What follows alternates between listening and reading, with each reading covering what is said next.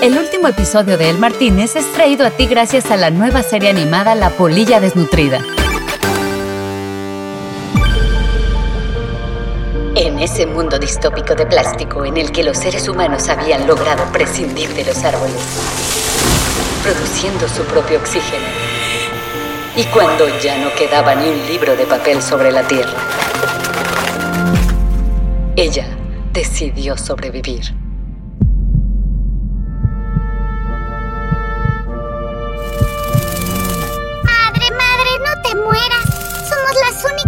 Polillas que quedan en el mundo y yo ya estoy desnutrida. Hija, sí estás flacuchenta, pero recuerda que aunque ya no haya ni un palillo de dientes para comer en este ingrato mundo, nunca pasarás hambre si consigues la fortaleza secreta que te da él.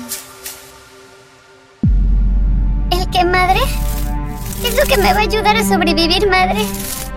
Madre. Madre. ¡No! Soy la última polilla de su vida. Ahora tengo que encontrar el secreto nutritivo del plástico para honrar la memoria de mi madre y de mi especie.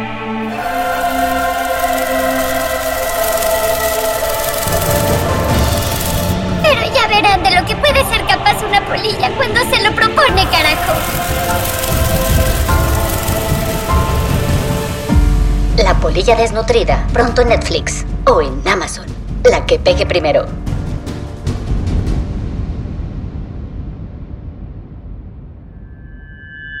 El Martínez. Solo tú sabes cómo se disfruta esta experiencia psicotomimética.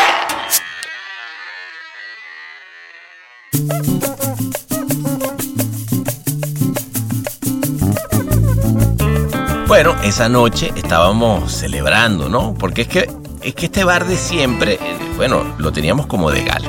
Afuera la gente estaba apiñada en la alfombra roja, que donde había gente que se estaba dando citas frente a los reporteros, todos los protagonistas de la primera temporada del Martínez. Porque, eh, bueno, se venía este episodio final, tuvimos que reforzar la seguridad de la entrada estábamos evitando el portazo porque, bueno, ya sabes, había mucha gente eh, gritando y una cosa loquísima. Tanto así que, bueno, tuvo que venir la, alcaldía de Cannes para infiltrar agentes del Mossad entre la gente, entre la multitud. Bueno, una cosa loquísima. Y, bueno, eh, lo que pasaba es que era la grabación del último episodio del Martínez, en el que invité a mi amigazo, el gran Pancho Dondo, jefe de redacción de Atlatina, que es gran periodista que lleva muchísimos años en el medio y, lo traje como un poco para platicar como de, todo lo que ha sido este, esta temporada, eh, estos 42 capítulos, ya con este son 42. ¿Y qué hicimos? Bueno, nos fuimos en un viaje, en una máquina del tiempo con la tecnología Podcast 10.000 para oír por un huequito varias conversaciones de esas noches. Y fíjate, esta vez no te voy a traer pedazos del capítulo, porque lo que quiero es que lo escuches completo porque al final trajimos gente de diferentes partes. Eh, le fuimos metiendo pedacitos, fuimos como que tratando de hacer un popurrí como este estilo de fin de año, programa de fin de año estos que hacen en España a veces, ¿no? Entonces, ¿qué hicimos? Hablamos eh, de lo que he aprendido, ¿no? Porque la verdad es que hay un montón de cosas que he aprendido con gente que ha venido hasta acá. Pero bueno, como te digo, no quiero eh, extenderme demasiado. Creo que lo importante es que entendamos que este es este capítulo que hace como homenaje a todo lo que ha sido los mejores momentos del Martínez y entonces yo lo que voy a hacer, si te parece, para en vez de seguir platicando eh, tonterías, es que nos vayamos de una vez a este viaje por varios meses de amistad, que es lo que han sido estos meses. Entonces hagamos una cosa, súbete con nosotros en esta máquina del tiempo que vamos a recorrer lo que ha pasado durante todos este año.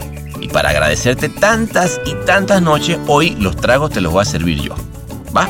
Entonces, ¿qué te servimos para empezar? Porque este es el último episodio del Martínez. El Martínez. Un twist de chinchón con un splash de chimpaticón. El Martínez. Por ahora, fíjate que todavía seguimos cada quien Tú en Buenos Aires, estás en Buenos Aires, ¿verdad? Sí, sí, sí. En San Telmo. en San Telmo. Lindo, lindo barrio San Telmo. Muy bien, Pancho querido. Bueno, pues eh, nada, yo ahora sí que, al contrario de otras veces, fíjate, lo que voy a hacer es que tú me tienes que decir a mí cuándo quieres que nos vayamos al Martínez, porque tú eres quien va a llevar este último capítulo eh, de, esta temporada. Y bueno, cuando quieras. ¿Sí? Eh, ¿Nos vamos? Sí, sí, dale. Y lo primero es decir que toma cada uno y... Yo, yo fíjate que si le puedes mandar ahí este, a François, que ya volvió, fíjate que me dijeron eso, que ya, ya volvió François y está feliz. Este, si le vas pidiendo, ah, perfecto. si le vas pidiendo que me sirva un, un, este, mm, un bourbon en las rocas, te lo agradecería. Listo, y yo te cuento por qué pido lo que pido entonces. A ver. Este, no, te lo cuento. Ah, me lo vas a contar allá, perfecto. Entonces, ¿qué? Tú, cuando tú digas nos vamos. Una mínima parte de mi historia te cuento. me parece bien. Pero bueno, yo me, me, subrayé las cositas que vos anotaste como, como aprendizajes o como, como virtudes de este ciclo y me parece que por ese lado, no sé si llegaremos a tocar mucho eh, capítulo por capítulo, pero vos después incluí lo que quieras en, Tú, ahí le vamos a dar. En la edición final. Eso Perfecto. lo haces vos. Entonces, ¿qué? Bueno, vamos. Pacho, nos vamos. Vamos. Tú, tú, me dices, venga.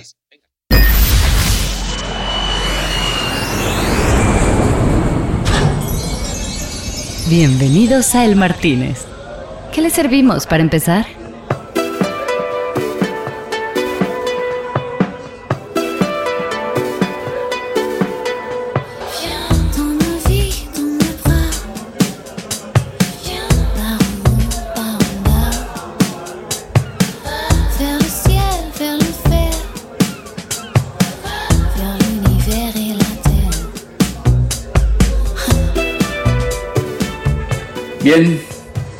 Seba Rechedera, Pana.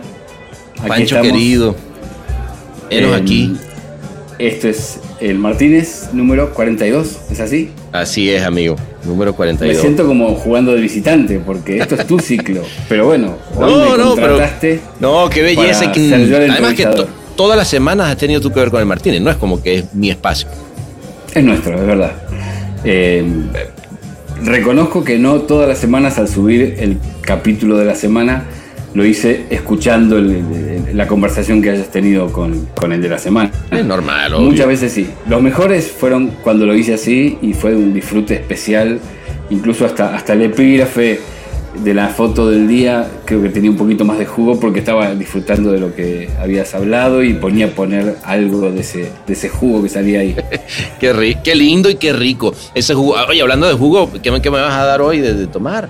Claro, me contaron que aquí ya está François. Sí, a ver, llámalo, yo creo que anda por ahí, fíjate. Yo ya le dije que, que tú, yo man acá, que es el que vas a pedir hoy. Perfecto.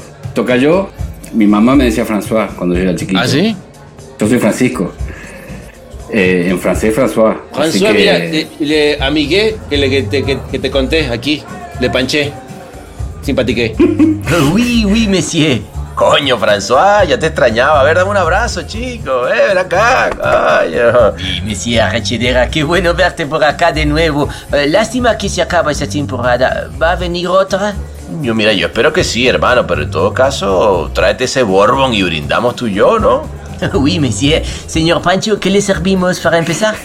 Le panché donde eh, va a tomar un licor de menta. Licor de menta.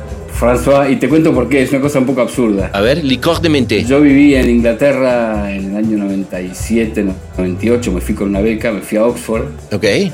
Y yendo y viniendo por, la, por las calles de Oxford, un día enganché con el dueño de un pub que supo que yo tocaba la guitarra y me contrató para tocar todos los martes de 9 a 11 de la noche. En esa época había todavía toque de queda en Inglaterra, había que cerrar los pubs a las 11 y 20. Ah, bueno. Y, la actividad en el pub podía estar hasta las 11. 11 menos 10 se, hacía el último pedido, last order, y 11 y 20 tenían que estar cerrados todos los pubs de Inglaterra. ¿Por qué había toque de queda? Perdón la ignorancia. Eh, no sé exactamente en qué año de este siglo XXI se eliminó ese toque de queda, pero viene de la Primera Guerra Mundial. ¡Qué locura! Era cuando los, la mayoría de los, de los ingleses que trabajaban en las fábricas de, proyectiles, eh, los dueños de las fábricas, digamos, el ejército inglés necesitaba que esa gente estuviera cuerda. que no viniera ah. pasada de, tragos. No hubieran pedos a hacer. fábricas. que, no vinieran pedos a hacer armamento, es una buena razón. hacer bombas, sobre todo. claro. Y entonces establecieron en 1914 o 15, en plena guerra, ese toque de queda para que llegaran con unos, unas cuantas horas de sobriedad a trabajar a las fábricas de bombas. Y nunca más se eliminó. Eh, quedó, yo llegué en el 97 a Inglaterra a vivir un año y seguía ahí el toque de queda. Qué loco. Los pubs de Inglaterra cerraban 11 y 20. Last Order era 11 menos 10. Y 11 y 20 uno veía salir, claro, en media hora, en esa media hora los ingleses se tomaban Chupaba. dos pintas una tras otra, que cada, cada pinta es, es medio litro. Claro. Y salían 11 y 20 chocándose por las paredes, por, la- por las veredas, cayéndose. Tipos de saco y corbata que el día siguiente iban a la oficina, pero que en media hora tenían que tomar lo que no habían tomado en el día hasta ese momento. Bueno, yo tocaba la guitarra y cantaba y lo que sentía que me abría el tipo me ofrecía unas libras y tragos gratis. Y no podía creerme cuando le pedí licor de menta porque sentía que me abría la garganta para cantar. Bien, bueno, em, Pana, estamos aquí en el ciclo El Martínez, en el capítulo 42, Así es, mi cerrándolo. puede que haya una postdata, pero de Puede, momento puede este que. sería el último capítulo eh, grabado, eso sí. Y Eso sí. La intención surgió de ambos, es recorrer un poquito el ciclo, o recorrer tus aprendizajes. Me parece que es lo más rico que te pasó en el año, eh, al menos año Sin difícil, duda. año complejo, año Sin- en el que mucha gente tuvo que deconstruirse y reconstruirse en muchos aspectos. Y vos inventaste algo que justito lo lanzaste un poquito antes de la pandemia. ¿Cuándo fue el primer capítulo? ¿Te acordás? Sí, esto empezó en, en enero, eh, Pancho. Esto en, en enero sacamos el, el primer capítulo, a finales de enero. Este, sin imaginar obviamente lo que venía. eh, y pero sí tienes razón, o sea, para mí, eh, a ver, dentro de todo lo jodido que ha sido la pandemia, ha sido una cosa lindísima esto que ha pasado. O sea, poder sentarme semana a semana con, con gente que admiro, que quiero, que, que me interesa poder hacer es- esa, esa famosa frase que tienen los gringos que es pick your brain, ¿no? O sea, agarra y cuenta. Pero no solamente de- en, en dónde estás en lo, en lo profesional y cuál es, que obviamente está, ¿no? De- de- de- Ujú. eh, no sé qué estás haciendo ahorita creativamente, sino también en lo personal, ¿no? Y, y creo que ha sido como un poquito de terapia para todos en estos momentos. Comenzamos nuestra máquina del tiempo para retroceder al primer episodio de la pandemia, en el que Becker, la Buenaga y Tonda se dejaron ir en nuestro bar hablando del rol de las agencias en esos momentos.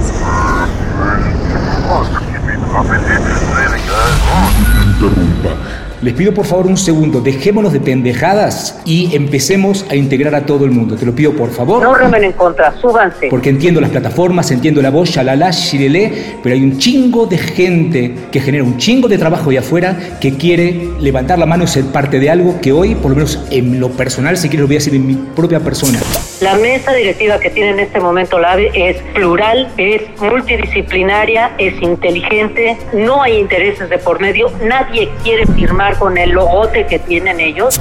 Yo también estoy frustrado porque aquí los únicos que se están rompiendo las madres desde hace dos años, haciendo una junta cada dos semanas, trabajando, somos nosotros. Entonces, te pido un favor, te dejo mi posición de presidente de la AVE. Ustedes se pongan a pensar lo que es estar organizando sistemáticamente a todos los jugadores de la industria, porque tú dices que es una mamada. Ah, bueno, pues entonces. No, no, no, no, no, escucha ¿eh? lo que Nadie- tiene que decir Deloitte, nadie- escucha lo que tiene que decir los medios, escucha Facebook, escucha Google, escucha Televisa. Cuando escuchas a los otros, te das cuenta de que tenemos una visión muy específica y tienen cosas que aportar. Lo que sí te lo digo yo como una persona que no tiene una agencia y como una persona que solo da su tiempo por el cariño que le tengo a la industria, súbanse porque realmente es emocionante, me quito el sombrero de escuchar a otra a los otros actores de la industria que a mí en lo personal me están diciendo que hay caminos que por los que vamos a poder transitar y por donde la industria tiene este nuevas posibilidades que a lo mejor yo no se las veía tan claras y que ahora sí las estoy viendo. Los periodistas sabemos que cuando que- querés hacer un ciclo de entrevistas, lograr una buen, un buen gol de entrada te permite presentarle al segundo ya la chapa de ese primer gol. Mirá, el que dijo que sí Es. la semana pasada fue fulano. Así que, mirá, y empezás a armar un ciclo que ya en- entra- empieza con un nivel y se mantiene. Eh, Total. empezar a cambiarle la onda a algo que empezó más torcido es mucho más difícil. En este caso, Claro. bueno, Josu tiene la suerte de que es gran amigo, este, un vínculo íntimo para vos, pero al mismo tiempo es un personaje del carajo en la publicidad Bueno, mexicana. claro. Un tipo que, Eh. que, bueno, el nivel de creativo y de, de empresario que es Yosu, pues sí, efectivamente puso una, una vara súper alta Claro. en cuanto a... No solamente además, yo creo que eh, eh, obviamente quién es él como, como profesional, sino también eh, el nivel de, de- de- de pláticas que íbamos a tener. Porque, por ejemplo, con Yosu, empezamos hablando de... de- y, y me acuerdo cuando nos sentamos con él, fue así de gordi, a ver, no sé, esto es un experimento, vamos a ver por dónde va, eh, pero a mí me gustaría que habláramos de las cosas que siempre nos apasionaron, de la publicidad que siempre nos gustó y de algo personal. Eso fue un poco el brief que yo le di. ¿Qué te gustaría hablar de algo que, que no, que no tuviera nada que ver con la publicidad, pero algo que te apasiona? Y me dijo, no, quiero hablar de- del, del fashion, ¿no? Y, y empezamos a hablar del, del fashion y de la colaboración y- y y fue súper interesante eh, porque yo sé que él siempre ha sido un tipo que está como muy clavado en el tema eh, de, de la importancia de, de los diseñadores y, y yo no tenía, la verdad, yo, yo nunca he sido muy particularmente clavado en las marcas de, de- fashion y de ropa, etcétera, pero, pero cuando empecé a entender lo que estaba sucediendo en términos de, de una industria que estaba colaborando mar- entre marcas, como que eso también dictó una cantidad de cosas que, que- que yo he ido como deglutiendo una vez que termina toda esta temporada que es de, de hacia dónde va nuestra industria, ¿no? Y la necesidad de que, de que colaboremos más entre nosotros. Y no solamente en la industria del fashion, también ocurre, por ejemplo, en la industria del cine. Eh, y, y sí, fue un, fue un eye-opener empezando así de inicio de temporada muy lindo. La máquina del tiempo nos lleva ahora a El Collab del Fashion. Episodio 1. Ignition. Y ahí alguien una vez hubo un pleito, y era un pleito de mexicanos aparte. Y, y alguien le, no me acuerdo el nombre, pero alguien le reventó. O sea, no me acuerdo quiénes eran. Se asumieron que estaban en la Roma, güey, ¿no? Sí, salió del barrio. Salió- es que no puede, o sea, el barrio es el barrio. Y le una bote- botellazo en la cabeza de ambulancia. Creo que Yuri los llevó, llevó, llevó a la persona herida, Yuri Alvarado. Además- y Yuri lo llevó a- al hospital. Además creo que Policía. Creo que fue chingadazo y con el y ya cortado se Y la si pasó no, lo vamos la- a inventar así. Y si la no, magia para mí audio. así fue, O sea, así fue. ¿Te acuerdas, ¿Te acuerdas del recibo con el que llegamos cuando ganamos cervecería? corte, corte, corte. 2000 vámonos al 2006 de vuelta.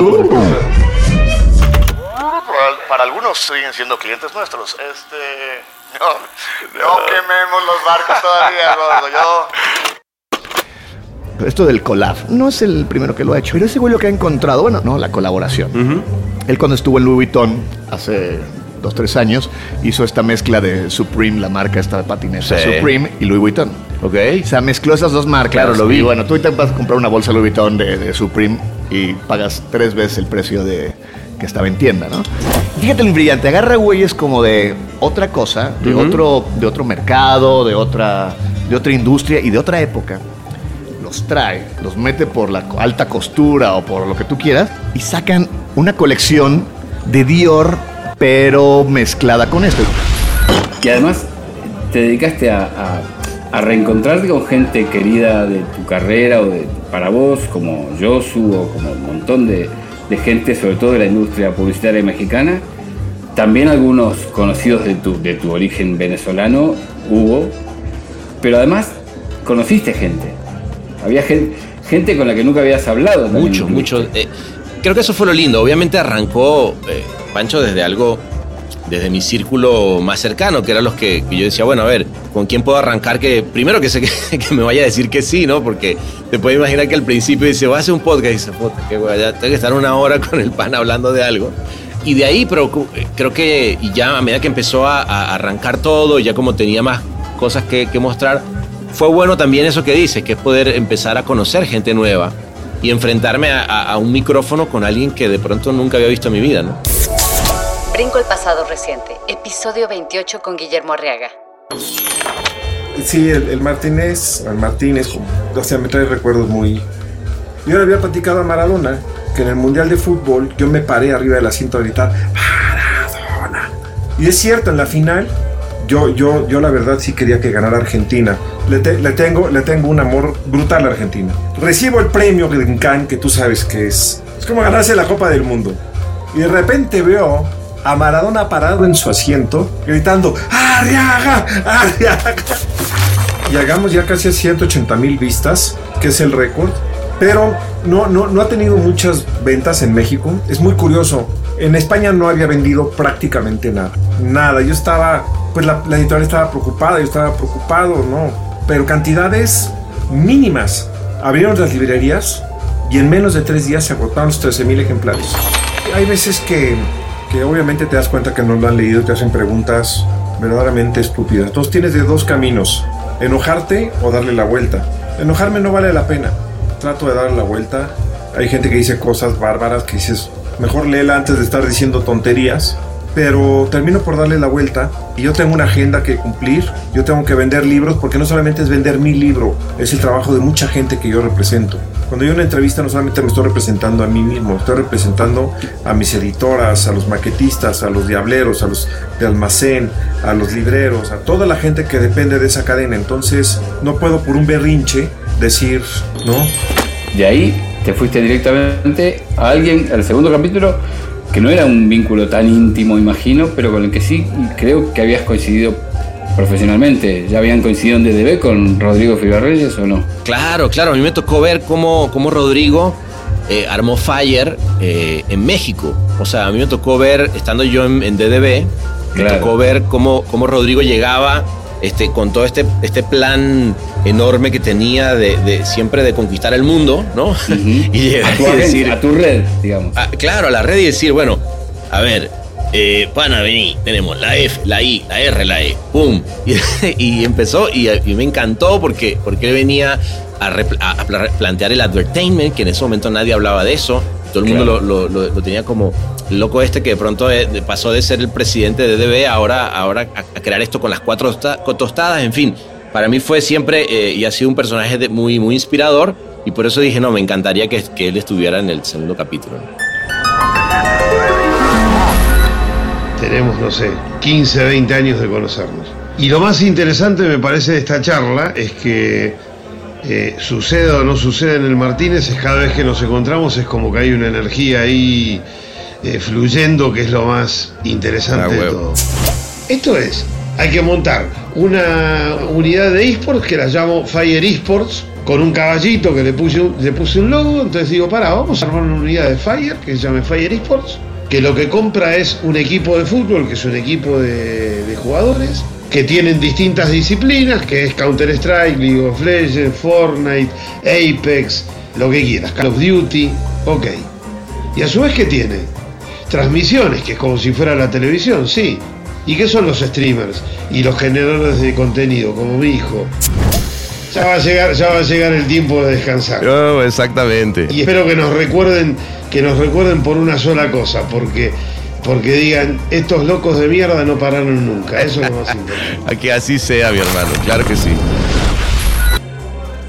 De, de nuevo, para mí siempre él un, un distinto porque porque cuando me- yo le- justamente le pregunto, oye Rodrigo, ¿de, de qué quieres hablar? Me dijo, no, estoy, yo sabía que estaba clavado en los e-games, pero, pero le dije, bueno, tírame como más data, como para poder deglutir y comerme. Y cuando empecé a, entrar en el, en el mundo de los e-games y entender cuál era el papel de las marcas dentro de, este, de esta nueva manera de comunicarse de los, de los seres humanos más jóvenes en este caso, porque a ver, obviamente que hay una penetración fuerte de e-games y ha habido en, en- en las generaciones más, más grandes, pero, pero creo que ya los, los, los chavos, los jóvenes, lo que les está pasando es que ya es su manera de comunicarse, sobre todo en pandemia además, ¿no? Claro. O sea, la, la industria del e-gaming en la pandemia creció, no sé, mil por ciento, una cosa así. Sí, sí, sí.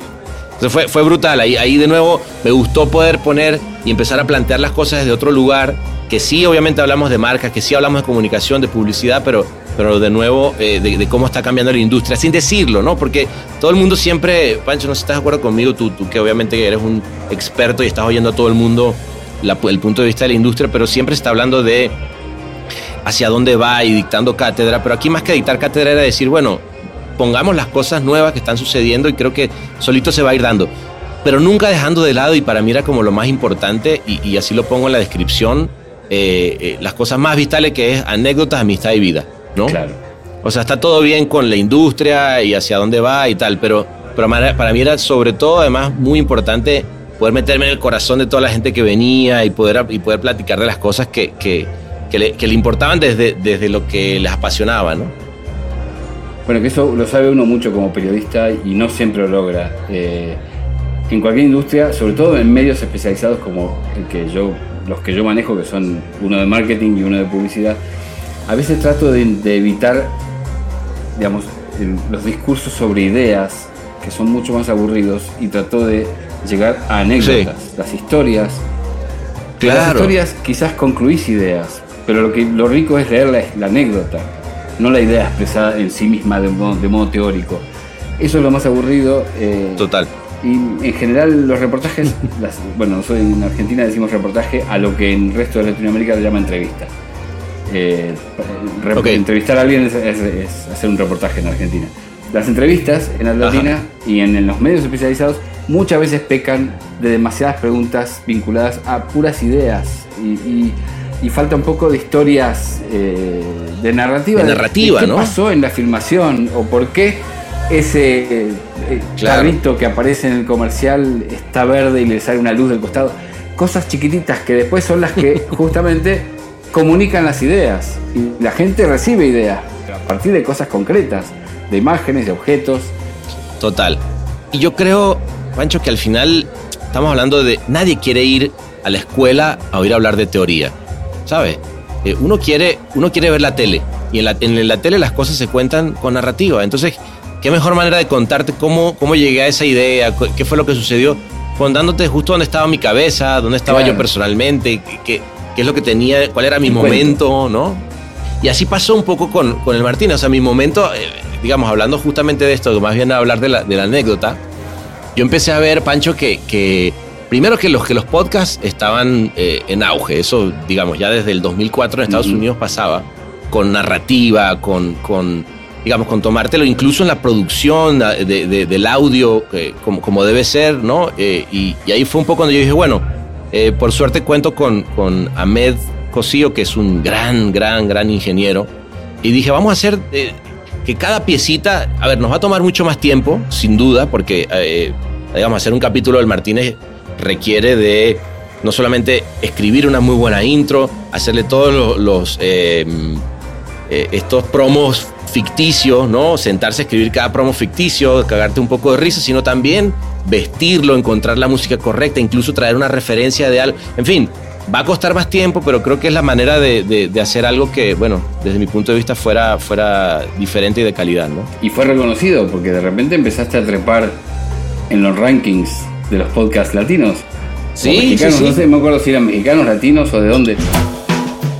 En el Martínez estamos celebrando, porque en apenas dos semanas ya tenemos más de 20 seguidores en Instagram. Calculábamos éxito total, pero nunca imaginábamos semejante recibimiento. Wow, bueno, sí, sabíamos que era, que era un desafío. Eh, siempre cuando uno, bueno, sale a una nueva red y así hay que manejar un poco las expectativas, ¿no? Pero, pero bueno, esta respuesta abrumadora nos tiene súper contentos. Igual, ojo, no nos vamos a dejar, no vamos a dejar que la, que la fama nos nuble la mente. Y bueno, seguimos adelante ahora con un objetivo, eso sí, más ambicioso. Este, sí, lo, lo declaramos, queremos triplicar ese resultado. Queremos llegar a los 60. Sabemos que es un reto, pero bueno, hay que soñar en grande. Si eres uno de los posibles seguidores de El Martínez en Instagram, te invitamos a seguirnos en arroba El Martínez Podcast. No podemos prometer que vamos a responder a todos, pero vamos a intentarlo. Arroba El Martínez Podcast, un cierre de promo para que te acuerdes del username. Sí, y la fantasía, el, el- el planteo de estar en este bar, en este Martínez, aunque no sé exactamente qué imaginará. Bueno, que mira, mira a tu alrededor, no, no es una belleza, Pancho, Lo mira este lugar, mira. Solemos venir, sabemos, digamos, con las pocas referencias que vos das en el, en el podcast, uno entiende eh, de, de qué lugar habla eh, el que está hablando, eh, de, de qué croisset, de qué boulevard este, increíble está diciendo que pasa a 10 metros, pero la gente que te escucha, digo, a lo mejor son gente que nunca, mucha gente no habrá estado nunca en Cannes y, y tiene que hacerse una idea a partir de los sonidos. Bueno, es que además, a ver, velo así. ¿No te pasa que ahorita este, este Martínez no era el que te imaginaba? Es tu Ah, Martínez. tal cual. ¿O no? Mira a tu alrededor. Es, es, es un Martínez eh, digamos, muy diferente a la realidad y es mucho más interesante. Fíjate que ahí, ahí es como Elon Musk decía que si vivimos una realidad paralela, seguramente es porque la anterior era súper aburrida y esta está creada como algo increíble. Es lo mismo que pasa. El Martínez, que, que, cada quien se arma su cabeza va a ser mucho más lindo que, el de verdad. Se dice como gran ventaja de la literatura con respecto, bueno, digamos, una ventaja, no es que el cine no tenga ventajas, pero el mismo cuento leído en un libro le permite a uno imaginarse sus propios personajes, su propio paisaje, su propia música, su sonido. La radio contra la tele tiene esa misma ventaja. Uno imagina eh, el entorno en el que está sentado el locutor o de, qué, cómo se originan exactamente esos sonidos de, gente charlando en un bar que hay en este momento. Eso, la imagen que se hace uno está en eh, bueno, el teatro de la mente que se le dice a la radio, es exactamente eso. Flashback al episodio 4 con Marcel Raskin.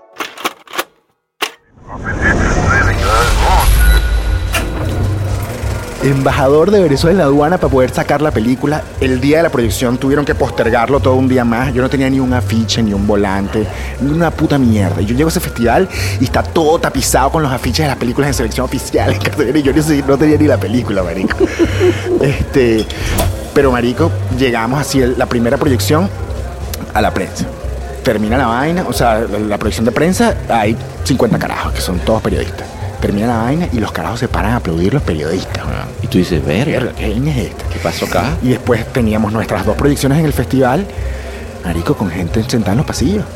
Ah, bueno. Hasta el culo. O sea, de la proyección de periodistas, los periodistas corrieron la voz de que la película es, es buenísima. Que, es lo que te iba a decir. Pasó algo con algún influencer, que eran los periodistas, weón. Ah, bueno, los periodistas como que corrieron la voz okay. y el público. Pues, ah, bueno, porque además todos los días publicaban unas pantallas. Espérate, mira, el voto eh, del salud, público. porque salud. aquí no llegó, no llegaron ya nuestros. Salud, brother. Mierda. Roncillo. Oye. Todos los días publicaban el voto del público. Sí. Le da pantallas por todos lados de cuál era la película en competencia que iba ganando el voto del público y hermanos del día de la proyección, pum, se montó de primero, en el, voto, de primero en el voto del público. Y bueno, marico, este, después el presidente del, del, jurado era Luc Besson. Sí. Luc Besson de el, el, The Professional, Azul Profundo. Señor Luc Besson. El señor Luc Besson de El Quinto Elemento presidente del jurado y, y, la caraja de la caraja hay una productora de él que me escribe así yo estando en Moscú y me escriben a mi teléfono así que yo creo que ni siquiera tenía teléfono no me acuerdo bueno, pero me llega un mensaje al teléfono que no tenía nadie por de loco. Y que hola soy la productora de Luc Besson quiero conocerte y que ah, mierda. La conozco y va tal no sé qué coño de pinga vaina y después la tío me dice mira Luc Besson te quiere conocer y eso, y eso es lo lindo mira que el este en el que tú estamos en el que tú y yo estamos ahorita que tú y yo lo estamos viendo y decimos, wow, está... para el que lo está escuchando, es probablemente hasta mucho más interesante que el tuyo y el mío. Totalmente, claro. Y, habrá un montón de Martínez está, más, distintos sa en este salud, momento. salud por todos los Martínez que están en este momento ocurriendo en la, en la mente de todo el mundo. ¿vale? Eso, salud. salud. Y me Ah, tomo un traguito de licor de menta. Ah. eh, François, pipí cucú quedó, ¿ah? Buenísimo. Ah, Delicioso. deliciosé, particulé. Y una cosa que me, que me quedó picando hace un ratito cuando hablabas de, de- la práctica y, digamos, de cómo transmitir ideas a partir de, de narrativa, de historias. Uno de los mejores ejemplos de eso fue una serie y al mismo tiempo fue un capítulo que vos vinculaste a esa serie, que es el de Nacho Zucarino, que vos dijiste fue como sentirse de pronto en Black Mirror. Este, y Black Mirror como serie transmite exactamente eso. Cuenta historias increíbles para transmitir ideas, pero no da una clase, no es una charla de TEDx. Es una, Te lo una- narra. una historia, es un cuento. Te lo- claro, era un Es cuento, de él. Y Nacho Zucarino tuvo un poco de eso. El día que a mí me, fue uno de los que más me fascinó escuchar, y lo escuché de punta a punta, eh, porque tiene esa capacidad para contarte cosas eh, que transmiten como moralejas. Como, Sí, sí, sí. Y, y- y narrado, o sea, a mí Me imaginé perfecto. Eh, y aquí vamos a interrumpir al fastidioso del pana, para que sea el propio Nacho que hable en el episodio 6. Los data points de Google. Lo que fue, me programé como una especie de narrativa diaria de podcast en, en, este, en Google Home Y cuando me levanto a la mañana, digo buen día, ¿no? Simplemente digo buen día y, y entre que me paro de la cama y me voy al baño a lavarme los dientes y a pegarme una ducha, ya empiezan a correr este, algunos podcasts, ¿no? El primero que escucho todos los días es... Perdón, todo esto el- con, con tu, con tu audio... eh, O sea, yo tengo, tengo un Google Home en cada eh, habitación de la casa. Ok, perfecto. O sea, que te va siguiendo. Digamos que tú estás ahí, te, te levantas, te fuiste al baño y te lo va contando. Y, y lo mismo, te puedes ir a la, a la sala y sigues oyendo tu, tu podcast que estabas oyendo en ese momento. Sí, señor, exactamente así. Y tengo aparte una función que se llama Everywhere y te lo corre a la par en todos los espacios.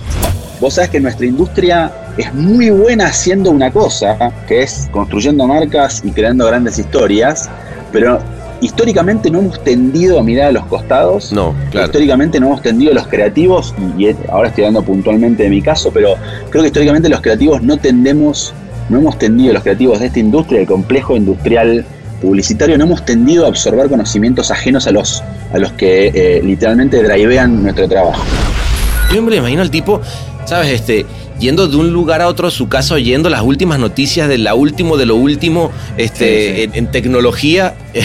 lo caso, pero, Era como que pero uno se hermoso sentía porque. un- uno sentía un analfabeto en ese mundo en el que él está ya doctorado.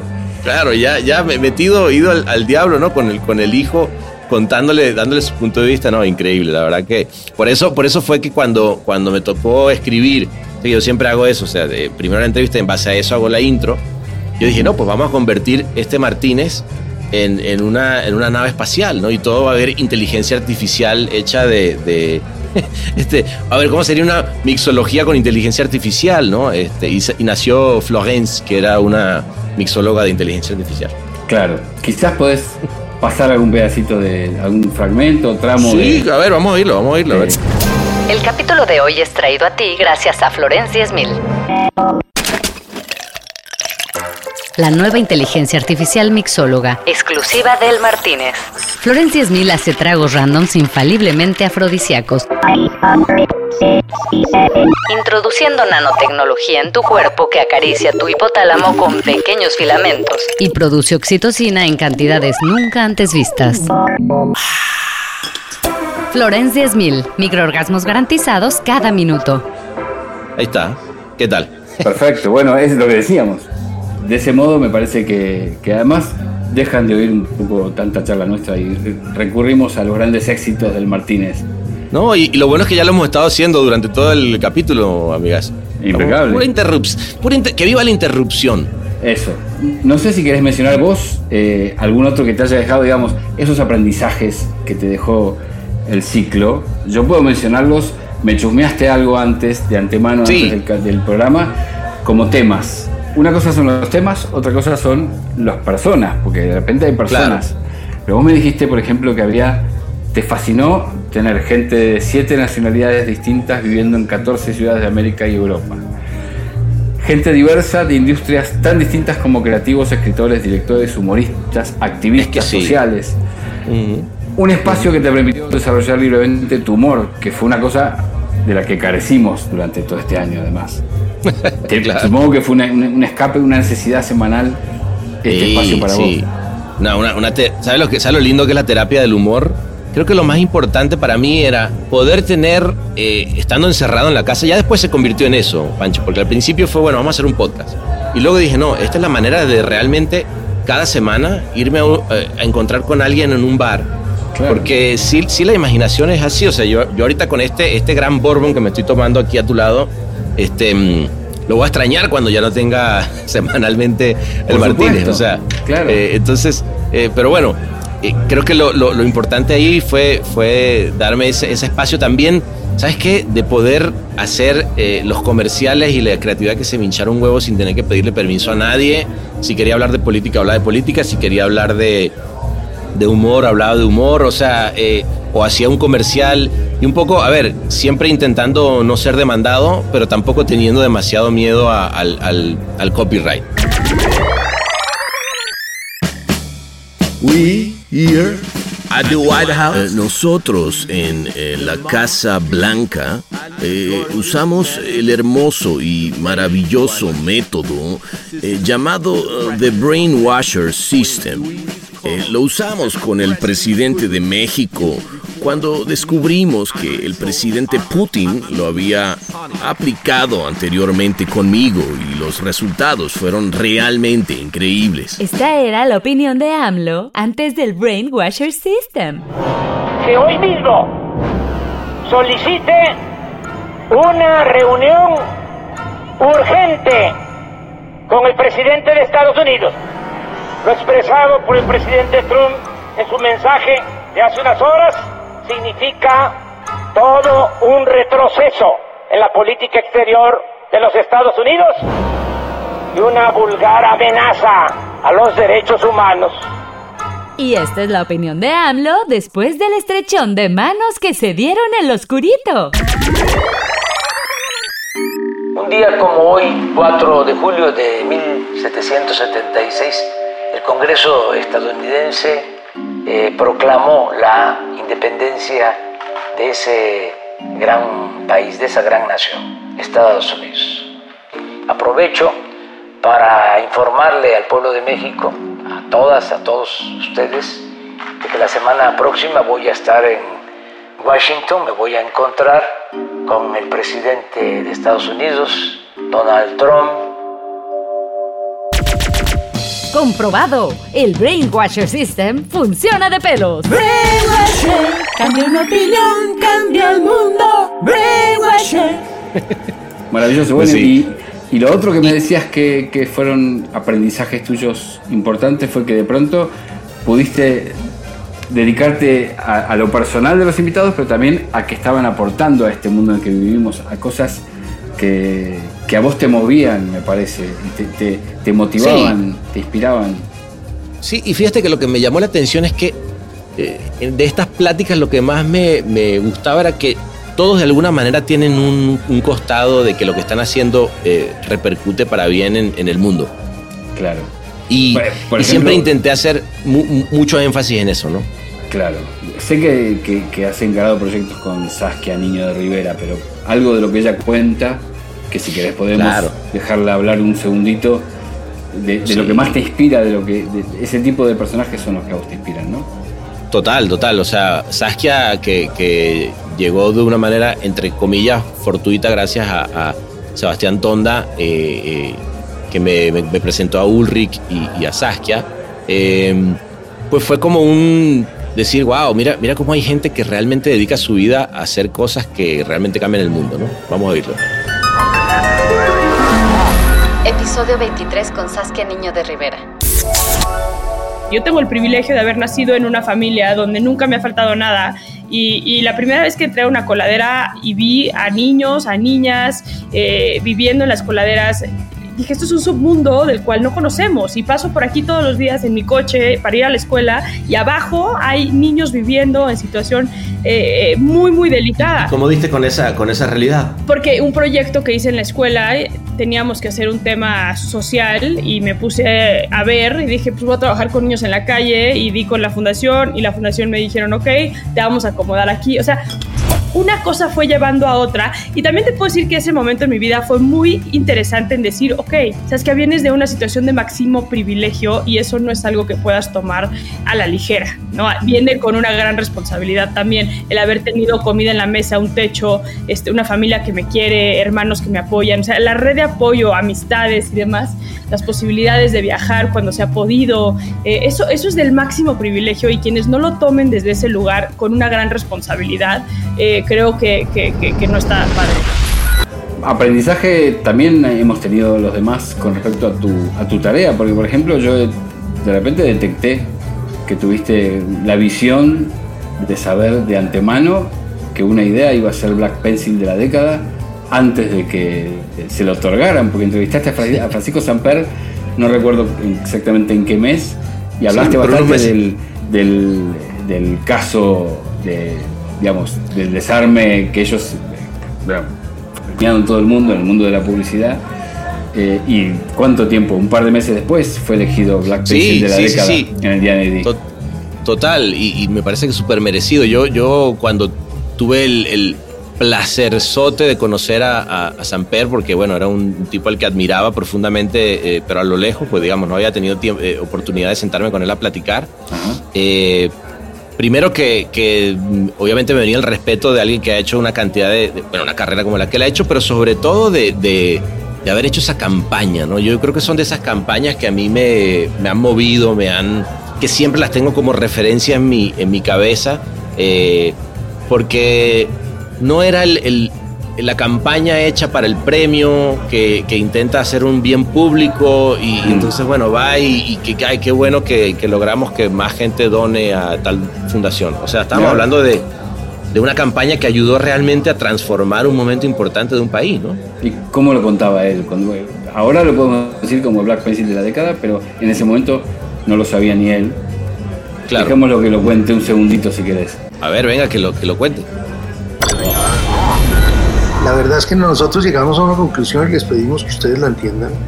Y es que el guerrillero, el, el chico guerrillero eh, raso, está más secuestrado que los secuestrados que está, que está vigilando. Eso es brutal. Y yo dije, bueno, Ese aquí pensamiento nos van a sacar, van a separar y dijeron, por fin alguien entendió. Yo me quedé Wow. frío. Yo me quedé frío. O sea, ellos lo sabían- Pero ¿Sabes qué? ¿A qué conclusión llegué yo después de que estos militares aprobaban esas cosas? Pero no solo lo aprobaban, pana, es que la rigurosidad, la disciplina, la seriedad, estas campañas, más que campañas de publicidad, eran operativos militares, si te pones a pensar. Así lo asumían ellos. Y yo alguna vez, dando alguna charla al terminar, alguien me dijo, oiga, ¿usted por qué cree que los militares eh, aprobaban las campañas de esa manera tan...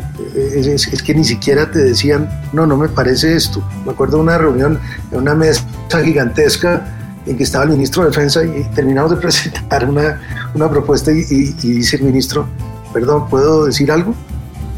Por Dios, ministro. Usted, puede decir lo que quiera. es usted el Claro, ministro de la defensa. Claro, usted- claro, claro, usted puede decir lo que quiera.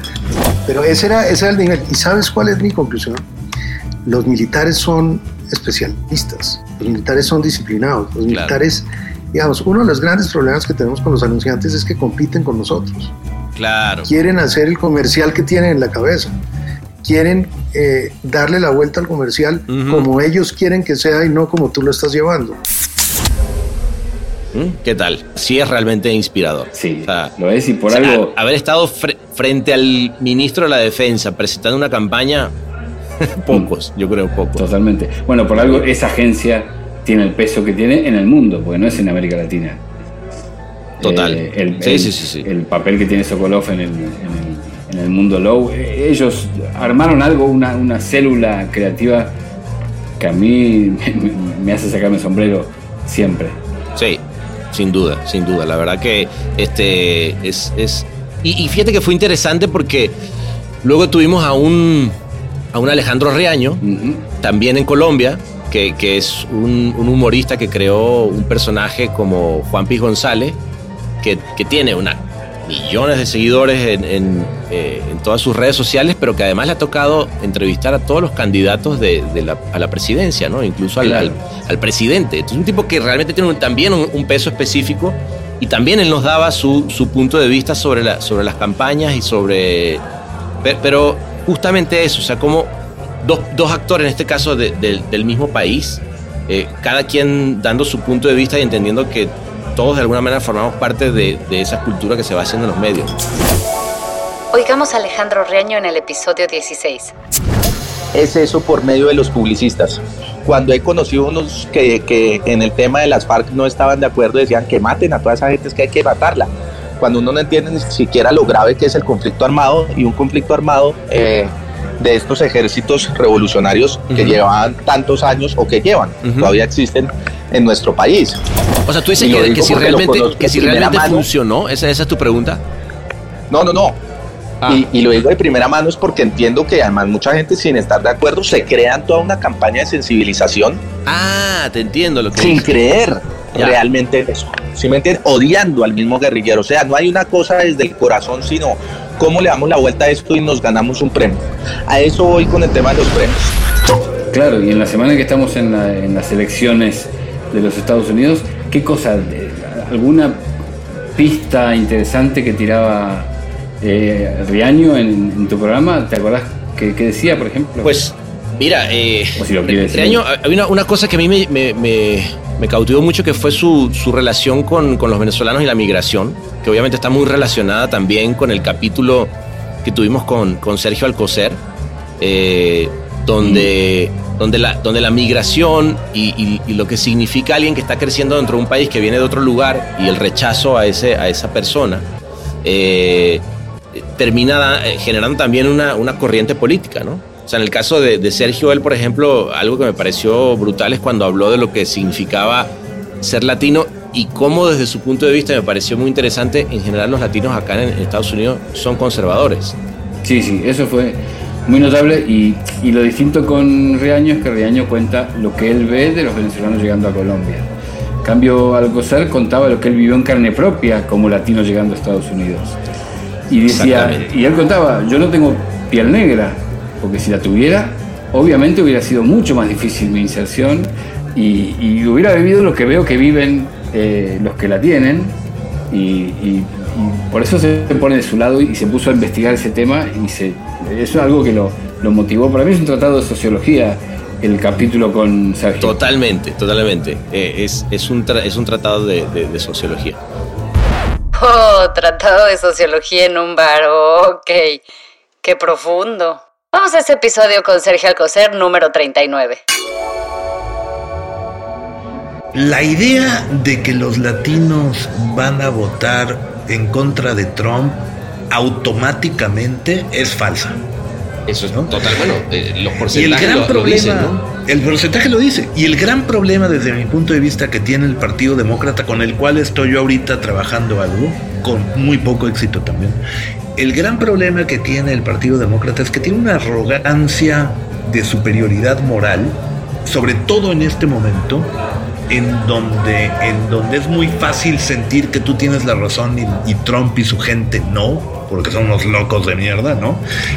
Pero la arrogancia moral de creer, uno, que vas a ganar porque tienes la razón, y dos, que la gente va a votar por ti porque tienes la razón, es de una arrogancia eh, que, que para mí es aberrante.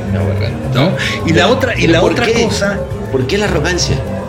Porque, que- porque dan por hecho que, que tienen la razón. Si tú estás seguro que tienes la razón, pues no tienes que hacer un esfuerzo para que la gente te siga porque tienes la razón. Entonces te van a seguir automáticamente.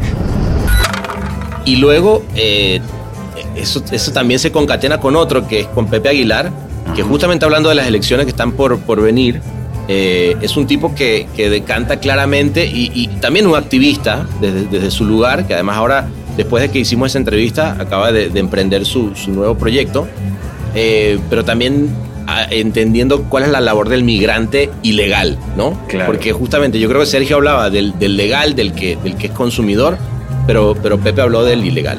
Bueno, ilegal no, fíjate que ilegal está mal dicho. Eh, deberíamos hablar más bien de alguien que no tiene papeles, porque nadie es ilegal en el, en el mundo, ¿no? Bueno, por supuesto. Sí, sí, sin papeles. Y mm, de lo que veo que, me, que, que terminaste en estas pistas que me mandaste esta semana contándome la riqueza que había tenido para vos este ciclo, hay un parrafito que lo llamaste grandes conclusiones, que me parece Sí. súper interesante lo que contás de las oportunidades que se abrieron, de las, las cartas nuevas que se repartieron, que la clave del éxito está en la colaboración entre empresas e individuos aprendiendo de la esencia y la industria del cine, que los grandes cambios de paradigmas los plantea hoy Silicon Valley. Son demasiadas cosas nuevas en un año que son como 10 años condensados en uno. Sí, sí, total. Y fíjate que cuando, cuando empezaba a escribir eso, luego se me, me- me motivó a decir, bueno, ¿qué, qué pasa si, si empezara a escribir un poco las conclusiones que, que- que saqué de, este- de esta primera edición, ¿no? Pero, pero uno, digamos, si las, si las tuvi- tuviera que enumerar, creo que hubo cinco grandes conclusiones para mí que, que tuvo- estuvieron buenísimas, ¿no?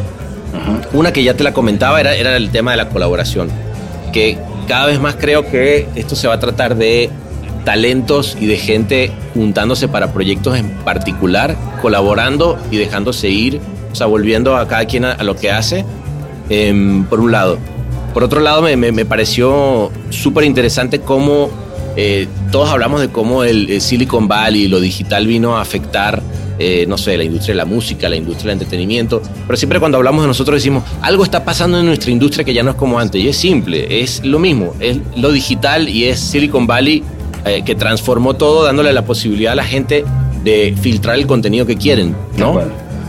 Este, por otro lado, creo que eh, la, la parte de la migración es algo que estuvo como muy presente, Pancho, para mí, porque es, es un tema que, que me interesa y en el que estoy como muy, obviamente, eh, investido porque he vivido mi- más de la mitad de mi vida eh, fuera de- de- del país en el que nací y porque además soy hijo de chilenas y, y- y nieto de, de español, en fin, tengo, no sé, como cuatro pasaportes, pero lo que te quiero decir es que eh, casi, no llega, casi la mitad de todos los que, de- que entrevisté eran migrantes. Vivían en un país que en el que no habían nacido. Claro. Y, y no lo hice a propósito, ¿ah? No, no, no fue algo que, que- que buscara.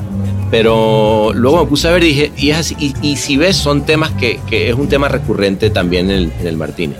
Totalmente. Y, lo- y los otros dos, bueno, se, se basa, eh, uno mucho, mucho cómo, cómo son los cambios que estamos generando desde la familia, o sea, cómo la familia nos está generando cambios en un momento de pandemia, ¿no? Y cómo el, el trabajo en casa nos viene a dictar y, y estamos mucho más sensibles, no solamente a la familia, sino a los problemas que hay en el mundo, que antes creo que no teníamos esa, esa posibilidad, ¿no? Y la otra es clarísima y es el, el poder de la narrativa. O sea, Ah. cómo la, la- un- una historia eh, hoy en día es la que conecta más que nunca con la gente. Perfecto. Para mí es un Y brillante. ahí viene el capítulo de Arriaga, por cierto. Totalmente, bueno, es que, es que nos quedan en el tintero montones de personajes, de capítulos. Fue demasiado montones. rico el ciclo para mí. Eh, esto es la temporada 1, ¿no? O, Así es. O temporada única, no sé. De momento no quiero eh, prometer nada ni anunciar nada. Eh, es lo que es, es lo que hubo por ahora. Es lo que es, es lo que es. Si, si me preguntas yo, ahorita lo que pasa, y, y hay quien me ha preguntado, pero bueno, ¿qué pasa? Y le digo, bueno, a ver, por un lado, este, como te digo, el nivel de factura de, los- de los capítulos requieren de tiempo. Sí, claro. Este, y, y estoy en un momento en el que también necesito eh, darme un break y empezar a, a enfocarme en otros proyectos que he estado también sacando durante, la, durante este tiempo. No ha sido solo, eh, además del- de, de mis trabajos dentro de la, de la agencia, eh, eh, he sido un tipo que siempre está como muy clavado en sus proyectos personales y, y que además de para mí deberían convertirse luego en proyectos también profesionales, ¿no? Entonces necesito poder hacerlo. Pero sin duda que eh, seguramente llegará el momento en el que necesito otra vez de, de- de gasolina, porque la verdad es que lo que me ha llenado esto, Pancho, es de gasolina. Totalmente. o sea, ha sido de, de ¿sabes qué? Cuéntame, tírame más pasión. Y, y cada vez que venía uno nuevo, una persona nueva, una, eh, eh, era como de, wow, mira todo lo que tiene en la cabeza. Y cuando volví a escuchar las, las entrevistas, Pancho, que seguro me va a pasar con, con esta contigo, es como de, wow, mira todo el mundo que hay allá afuera y te inspira, ¿no? Claro, bueno, es la gran ventaja que tenemos los periodistas de hablar con mucha gente muy variada todo el tiempo y, y enriquecernos así, constantemente, diariamente. Eh, y ¿A ti qué te pasó, por ejemplo, como, como periodista oyendo, oyendo al Martínez? Eso me, me parece interesante. Porque digo, siempre obviamente platicábamos un poquitito más por, por mail y eso, pero eh, di- de, que obviamente eh, es, lógico que con el di- traquete diario es más. Yo, yo creo que la única persona que se oyó todos los capítulos, además de mí y de Marlene, fue, fue mi suegra, que por cierto le llegó el otro día el, el badge de, de eh, no sé, escucha distinguida, ¿no? Obviamente, Sí, claro. no, no creo que haya nadie más que se haya oído todos los capítulos, pero de lo que, de Fan lo que número oíste. ¿qué, qué te, qué te pasó Eh, un poquito? mm, Me pasó lo que te, lo que te contaba al principio, que era como. Tenían algo de periodismo. Eh, me gustó mucho eso. Eh, A ver, se, se te cortó un poquito, si ah, quieres repítelo, yo Que- como que la, que- el internet no sé. Estamos experimentando fallas técnicas. El Martínez agradece su preferencia. Estamos experimentando fallas técnicas. El Martínez agradece su preferencia. Ahí.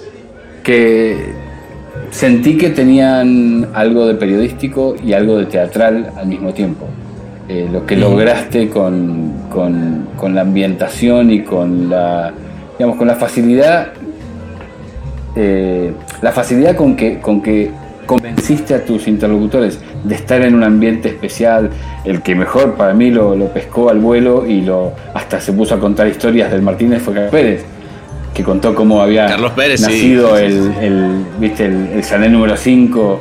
Chanel Number 5, Eh, ese fue un gran capítulo también. Claro, por eso contando que había ocurrido a 20 metros donde estábamos sentados en este momento. Eh, se- Bueno, se- y fíjate aquí, a ver, tú que estás ahorita aquí, aquí sentado, Pancho, mira, huele. ¿Ves? Todavía queda. Eso yo no sé, ese, ese aroma se quedó aquí siempre en el Martínez, ¿te das cuenta? Totalmente, claro. Este, uno llega acá y, y todo huele distinto y todo se oye distinto. Eh, pero te decía, el, el aprendizaje para mí fue, de repente descubrí que un, que un programa de radio, esto es un programa de radio, claro. este, puede ser eh, una cruza entre información y fantasía. Eh, para mí tuvo algo de eso.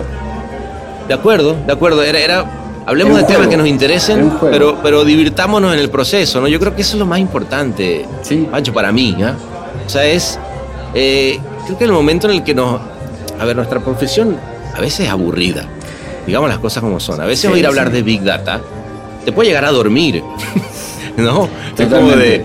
Y, y el consumidor y el marketing dices, Dios mío. ya". Incluso hasta una idea ya. eh, la, la- la mejor idea, después de que has oído durante dos meses hablar de ella, te, te aburre. Sí, totalmente. Está bueno por ahí meterle un poquito de, de- Y sobre todo, ¿sabes qué? De alcohol. Salud. Ah, salud.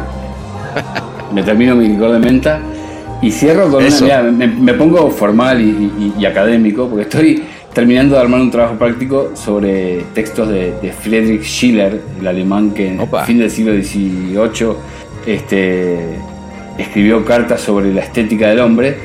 Y lo que Ajá. decía el tipo, que me parece maravilloso y aplica perfectamente a esto, decía que porque hablaba de. se puso a revisar un poco lo que había dicho Kant sobre lo, lo bello y lo sublime y le dio una vuelta de tuerca distinta. Y él decía que el hombre es, es verdaderamente hombre cuando juega con la belleza. El- la Ah. importancia del juego para él era fundamental. Y digamos, Interesante. digamos, la razón y el entendimiento son cosas que funcionan de modos bastante, digamos, compartimentados, pero el único modo de cruzarlos es jugar. digamos, y el hombre es verdaderamente bueno. hombre cuando juega. Y esto fue para vos un juego, bueno. me parece, este, este ciclo. Está bueno, sí, sí, es un juego. eh, eh, es, es un es, entretene- es entretenimiento, o sea, entretengámonos un rato, ¿no? Eh, démonos nuestra, nuestra profesión, nuestro medio puede ser divertido y sobre todo, insisto, si lo llenamos de todas las... A ver, ¿cómo es, cómo es posible que en una época, y eso también es algo que, que me, siempre me ha obsesionado, eh, Iñárritu, García Márquez, eh, Café Tacuba, eh, Kino Mafalda eh, hayan influido o hayan sido parte del, del universo publicitario eh, y, y hoy en día no, nos cuestionemos si otras disciplinas deberían ser parte de nuestra industria. ¡Ey! Al final del día, acá hay un montón de gente que es capaz de, de de ir de un lado para otro, ¿sabes? Sí, y, y sí, poder tal cual. generar este, cosas realmente memorables. Lelutier, me hiciste pensar en Entonces- Lelutier cuando. Claro, Le, Le- también, ¿no? La cantidad de referencias a la publicidad que tenían y, bueno, en fin. Claro. Bueno, me parece que podemos ir dándole un cierre, llamar a su No sé, esto lo paga quien ¿Quién trae la cuenta y quién. Lo- esto, lo paga el este- Martínez, es una SRE, un- una sociedad anónima. Esta cuenta, mira, fíjate que esta cuenta me dijo François que, que, que- que te la quería invitar. Yo no sé, él, se, se- se ve que te Ah, admira. Este, por- por visitante frecuente. François, sí, mira, mírala ya cómo te saluda, mira. Mira cómo te, saluda. no, yo creo que este, este también estaría bueno que lo eh, que la auspiciara alguien. No, amor. Fíjate que una de las cosas que hicimos Claro. fue em, con el, el episodio de, de Guillermo Arriaga, que, que- que también es uno de mis favoritos, fue que por primera vez tuvimos la, la única marca realmente eh, que estuvo en el Martínez patrocinando a cambio de darle difusión eh, al, al- al capítulo fue Gandhi. Ah, ok. Este, y- sí, Porque estuvo- hablando de su y- libro, y- claro. Claro, y el comercial fue, fue creado por, por Montalvo, este, muy- un comercial muy lindo. Eh, y, y nada, creo, creo que ese, ese tipo de cosas también estuvieron buenos. Esto, así que bueno, vamos a hacer una cosa. Este, este que, lo, que lo vaya a patrocinar un, un, un chuper, entonces se nos ocurre a ver quién. Claro. Eh, bueno, pensemos. Pensemos, pensemos. Pero por mí, este, esto puede ir cerrándose. No sé, estamos, no Amigo, se va a alargar demasiado yo- tiempo. se- se- cerrar, de cerrar no se cierra nada. Más bien No, lo que yo digo es, sigamos esta peda tú y yo. Este, te veo muy amentado. Yo creo que ahorita vamos a ir con unos shotcitos de tequila allá atrás, si te parece, como para subirle los decibeles a la cosa. Yo estoy para un Yo sé que tú eres, colombiano, tú eres un tipo bastante, eres bastante comedido, pero este, to- todo, se puede, se puede lograr en una noche en el Martínez. Bien, no sé. ¿Eh? ¿Tendrán Juan Valdés acá en el Martínez? Yo creo que sí, ah. ahorita, ahorita vemos y le pedimos. Y por ahí, unos, unos expresitos, algo que nos, que nos devuelva la, la coherencia.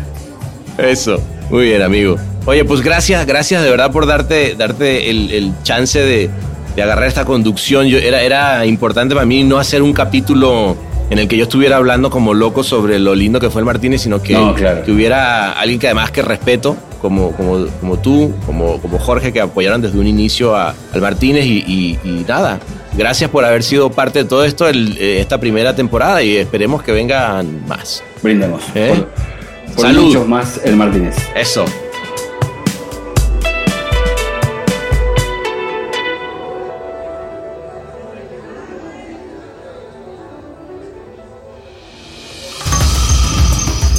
Esto es El Martínez.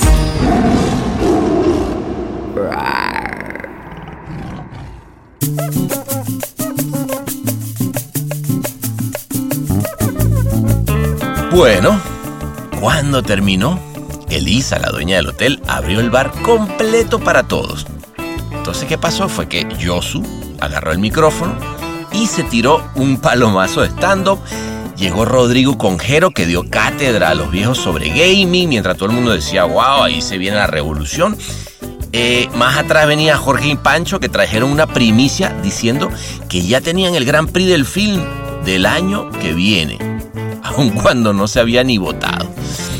Eh, estábamos en esa y de pronto vi a Jean-Luc Besson que llegó a buscar a Marcel pidiéndole, coño, que quería conocer su nuevo guion, que quería hacer la nueva película, pero Marcel estaba conmigo enfrascadísimo en una conversa con Saskia, con Gary, con Marca Larraqui sobre una nueva serie que la verdad no le paró bola, como dicen en Venezuela. Y cuando me puse entonces a servir trago, porque yo estaba de mesero, me encontré en una mesa a Nacho, su carino que estaba jugando Go en equipo con Carlos y Laura, con y, y más bien, yo creo que estaban haciendo equipo porque enfrente tenían a la mixóloga Florence, que es esta que hicimos con inteligencia artificial.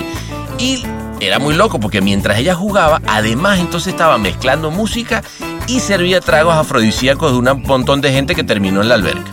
François me explicó que mi sangrito Cristian estaba ayudando al Mondra a conectar el sonido porque había llegado Molotov. Y entonces se pusieron a echar un palomazo mientras Becker, Ana, Seba se morían de la risa en un rincón con unos chistes que le estaba contando la chiqui, obviamente con su chelota en la mano, marca Águila, que le había regalado Samper. Se la había traído porque le había caído re bien con todas esas sonrisotas que estaba Samper también hablando de un montón de anécdotas de cuando hicieron ese campañón, ¿no? Pero en ese momento se estaba eh, platicando también con Reaño, que estaba empeñado en no dejar entrar a Juan Piz González, ¿vale? Pobre, me lo dejaron allá afuera. Y, yo lo que hice fue, bueno, mira, ¿sabes qué? No me meto en ese problema, mejor me sigo hacia las mesas, que estaba donde estaba la comida, donde habíamos mandado poner comida con charolas de, de comida de 195 países, o sea, de los 195 países del mundo había comida ahí. Y me dio gusto encontrarme con Ezequiel, que ya había, había puesto repedo al bar, que casi no chupa, fíjate. Y obviamente al que no pudo poner pedo fue a Diego Medvedoki, que estaba muerto de la risa, luego explicándoles una nueva técnica de batik que le había enseñado su hija, ¿no? Yo la verdad es que le dejé los tragos, me, serv- me, me seguí para adelante y me encontré en otra mesa a Héctor, que estaba practicando con su guitarra, dispuesto a ponerse a interpretar, chico, con una canción con el mariachi, que llegó y que quiso dedicarle a un pequeño público que le había hecho como se le había puesto alrededor después de que Molotov había tocado y se habían apiñado porque esta, esta gente quería oírlo, eh, qué es lo que pasaba con ese mariachi. Y entre esa gente estaba Ansu, que en ese mismo momento anunció, hacía a viva voz, agarró el micrófono y se anunció, dijo que a partir de ese momento abandonaba las redes sociales. Y yo la verdad que la apoyé, dije, ¿sabes qué? Yo también.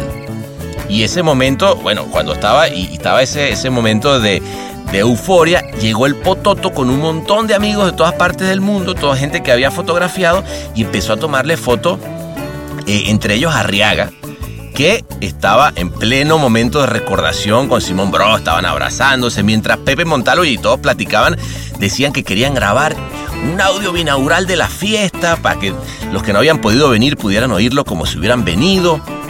Era una locura.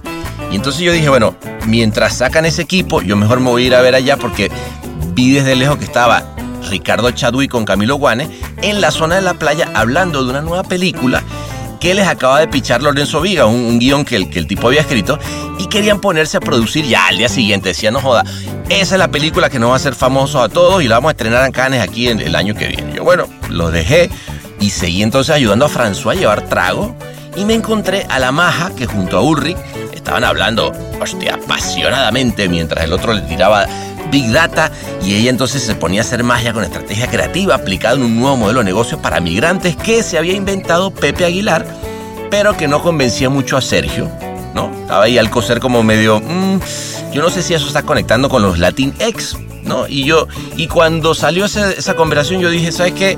Lo dejo con esa disyuntiva, yo me voy a ir un ratito a la mesa en la que Carlos Pérez le presentaba a Coco Chanel al Spooky, estaba convencidísimo que esa era la comprobación de su teoría del espacio-tiempo.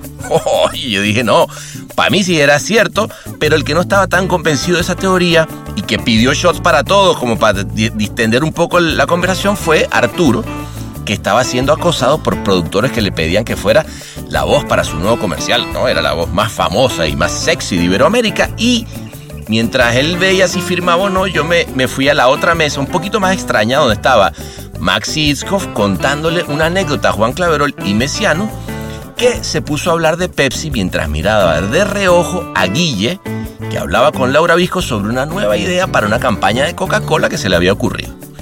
Y cuando parecía que ya había visto todo, yo dije, bueno, esto ya es una, un sancocho de locos. Resulta que veo a Orlando Urdaneta que se pone a hacer un monólogo y traía, pero bueno, muerta de risa a Eva Santos que hacía unos minutos, yo lo había visto, le había estado asesorando sobre una marca nueva que el tipo quiere lanzar.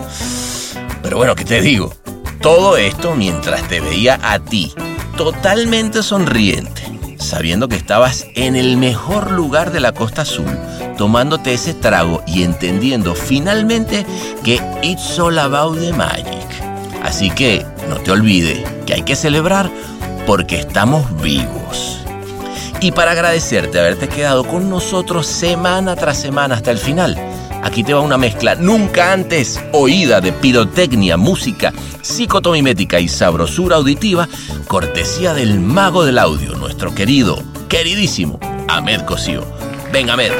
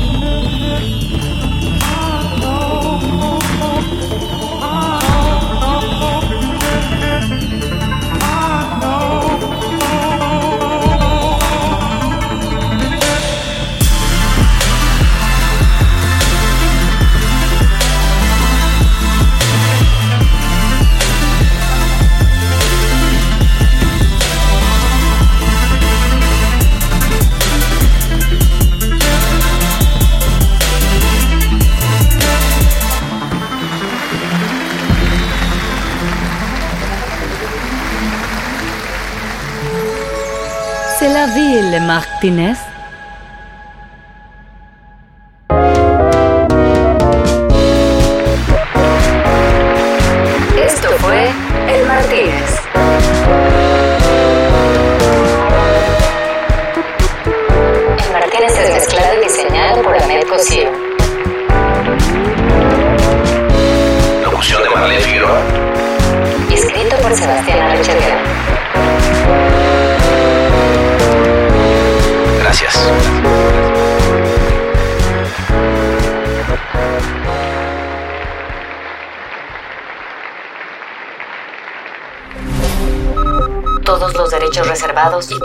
Torcidos depravados.